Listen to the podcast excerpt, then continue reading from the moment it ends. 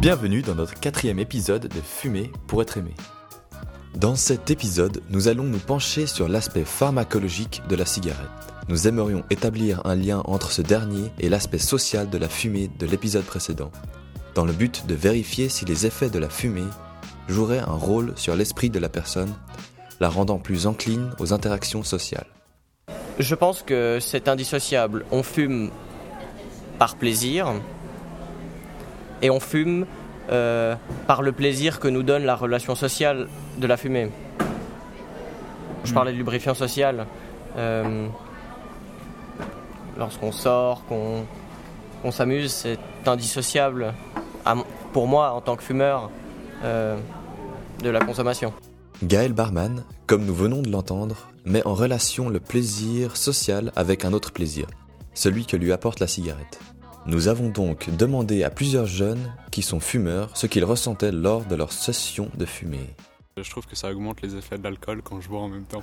I need it to uh, relieve stress. Et euh, même physiquement, le simple fait d'avoir la fumée euh, dans ses poumons, de la sentir et de la relâcher, c'est c'est une sensation particulière mm, qui n'est pas tout le temps agréable, mais qui peut l'être. La nicotine stimule la libération d'adrénaline et de noradrénaline qui stimulent la vigilance et l'efficacité intellectuelle. Elle stimule également le système nerveux central qui résultera en la libération de neuromédiateurs qui calment l'anxiété et réduisent la sensibilité à la douleur. D'après l'ouvrage de David Mayer intitulé Psychologie. Nous avons également questionné Ariane et Michel Ditchy, un couple de psychologues au sujet du parallèle entre aspect social et pharmacologique de la fumée. Je dissocie l'aspect pharmacologique et l'aspect sociologique. Pour moi, c'est deux choses que, je, que je distingue. L'aspect pharmacologique, où c'est l'effet de la substance, donc la nicotine, sur l'organisme. On se sent mieux, on est plus performant, on arrive à mieux travailler, à se concentrer.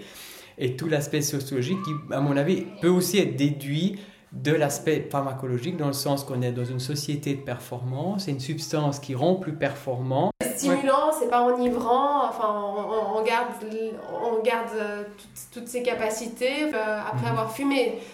Je dirais que c'est ça le grand avant- avantage entre guillemets de la cigarette. C'est une drogue qui rend plus performant, sans, je dirais, d'effets secondaires sociaux à part que ça pue. C'est ça, l'alcool, oui, effectivement, l'alcool, après on est en état d'ivresse et on fait n'importe quoi. La cigarette, non. Même les gens qui fument trois paquets par jour, ils, a- ils arrivent à être performants, ils peuvent travailler. Après, bon, ils s'abîment eux-mêmes, ils se, se détruisent eux-mêmes, ou aussi les autres par la- la- le tabagisme passif. Mais je dirais, on on n'est pas dans, dans des effets immédiats d'ivresse ou comme ça. Ça, il n'y a pas avec, avec la, la nicotine. La cigarette ne serait donc pas une forme de médiateur social. Nous nous demandons donc si cette conception que nous jugeons fausse serait induite par les différents médias que nous côtoyons quotidiennement au sein de notre société moderne. Quelle image du fumeur est véhiculée par les médias? Nous mènerons cette enquête dans le prochain épisode. Merci une fois encore pour votre écoute et à bientôt.